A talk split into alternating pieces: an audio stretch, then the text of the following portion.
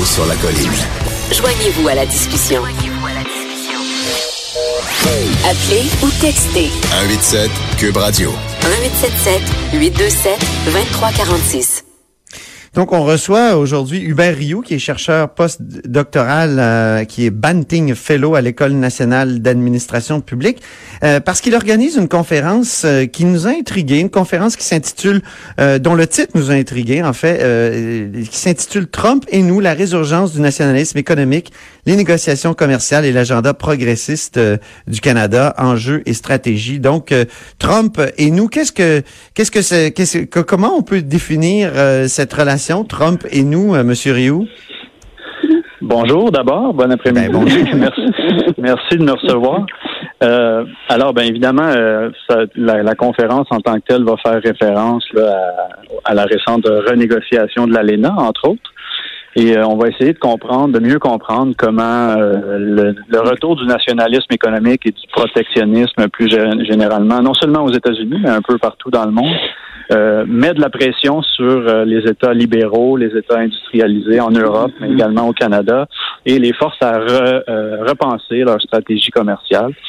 Et donc, on va recevoir des, experts d'un peu partout dans le monde, d'Europe, d'Amérique du Nord et d'Asie également pour parler de tout ça. On va évidemment évoquer le cas de la Chine également. Donc, ça devrait être bien intéressant. Est-ce qu'il est possible de, de, faire coexister une vision euh, progressiste comme celle euh, du Canada? En tout cas, qu'on on sait qu'on on veut mettre en avant des, des, des, nouvelles clauses dans les accords de libre-échange, euh, clauses sociales, des clauses environnementales et le protectionnisme à, la Trump, par exemple. Et voilà, c'est toute la question qu'on va se poser durant les deux prochaines journées. Je pense que la distinction à faire, c'est peut-être justement euh, entre les, négociations commerciales et l'élaboration de traités commerciaux et puis ensuite leur application, qui est toujours un peu plus euh, complexe. Et donc, euh, la, nuance à apporter est peut-être là. Par exemple, dans le cas de la renégociation de l'ALENA récemment, le Canada a réussi à inclure dans le, nouvel accord un chapitre, par exemple, sur la protection environnementale, un nouveau traité donc de coopération environnementale avec les États-Unis et le Mexique. Par contre, ça reste à voir si oui ou non euh, ces clauses-là seront bel et bien appliquées. Évidemment, on sait que le gouvernement Trump, par exemple, n'est pas très sympathique à la réglementation environnementale. Et donc, euh, comme je le disais, la nuance est peut-être à apporter entre l'élaboration des traités et leur application par la suite. Oui, parce que une fois que le traité est signé, il faut qu'il soit, euh, faut qu'il soit entériné. Puis c'est pas toujours le cas, en tout cas aux États-Unis. Ça, on le sait depuis la Société des Nations, n'est-ce pas? oui, oui, c'est ça, exactement. Par contre, ce qui est, ce qui est intéressant de voir dans, dans le cas de la, du nouvel ALENA, en tout cas, c'est que justement, l'inclusion d'un chapitre euh, sur la coopération environnementale dans l'accord euh, inclut un processus de règlement des différends qui va être euh, obligatoire et exécutoire. Donc, si jamais le Canada, par exemple, voulait contester une mesure américaine ou mexicaine qui contrevient aux clauses sur la protection de l'environnement, ben à ce moment-là, il y aura, il y aura des recours légaux et euh, exécutoire pour le Canada ou pour tout autre pays membre de l'accord qui voudrait contester une mesure euh, d'un partenaire. Donc ça, c'est important, puis c'est un gain pour, euh, en tout cas, de la perspective canadienne. Oui, c'est ça, exactement. vous, vous allez présenter sur quoi exactement? cette semaine? Moi, personnellement, moi personnellement, je présente en fin de journée vendredi sur le cas des agences de promotion de l'investissement donc, dans le cas du Québec, je parlerai d'investissement Québec, hein, euh, que qu'on sait le gouvernement Legault veut en élargir les mandats et donc euh, c'est un, une question intéressante à suivre. Puis je vais parler aussi un petit peu de la nouvelle agence de promotion des investissements canadiens, Investir au mhm. Canada. On en a entendu parler dernièrement. Il y a Mitch Garber qui est le président du conseil de cette nouvelle agence. Donc, je vais d'expliquer pourquoi euh, on voit justement ce paradoxe entre la montée du protectionnisme et du nationalisme et de l'autre côté la multiplication de ces agences de promotion du commerce et de l'investissement. Donc, c'est un peu euh, paradoxal. Je vais essayer de voir euh, comment expliquer ça. Euh, il y a Lise Ravary qui est en ligne aussi. Bonjour Lise.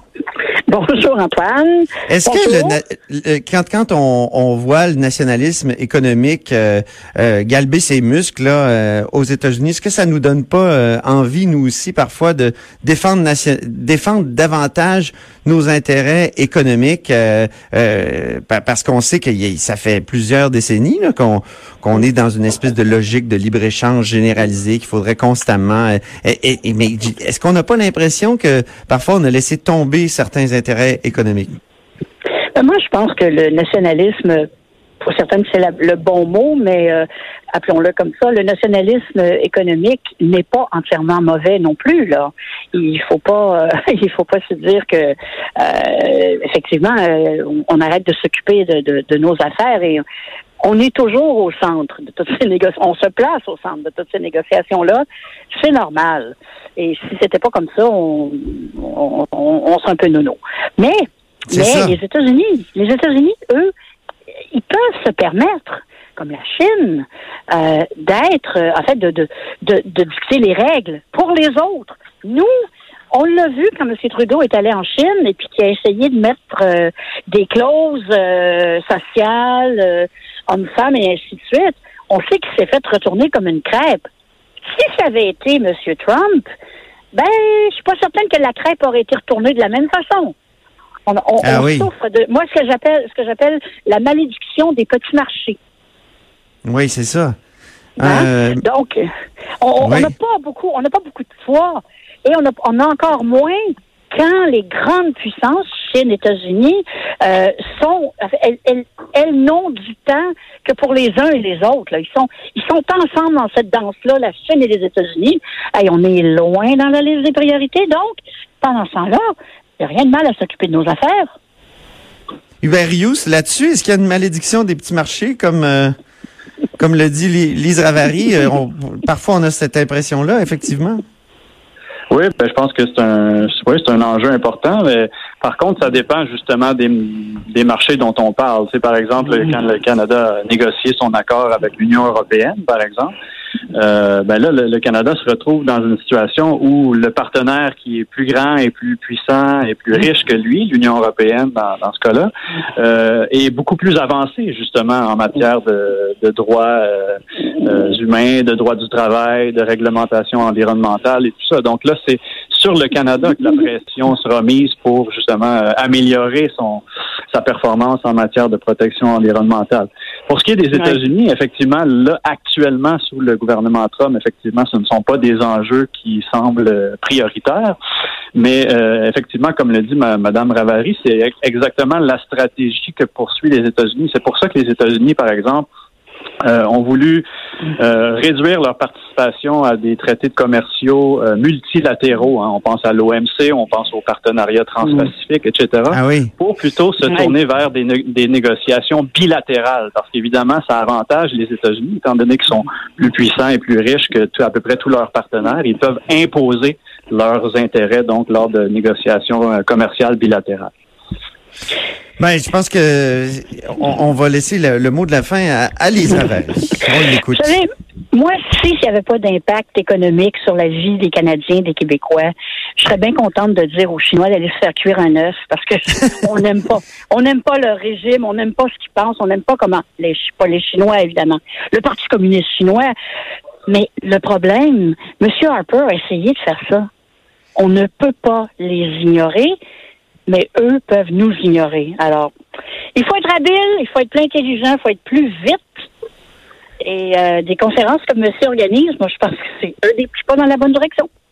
Oui, si on pouvait, on, irait y assister. Ben, merci infiniment. Donc, je rappelle que Hubert Rioux, vous organisez la, conférence euh, qui s'intitule Trump et nous, la résurgence du nationalisme économique euh, à l'ENAP. Merci beaucoup. Merci Hubert Rioux et merci Lise Ravary.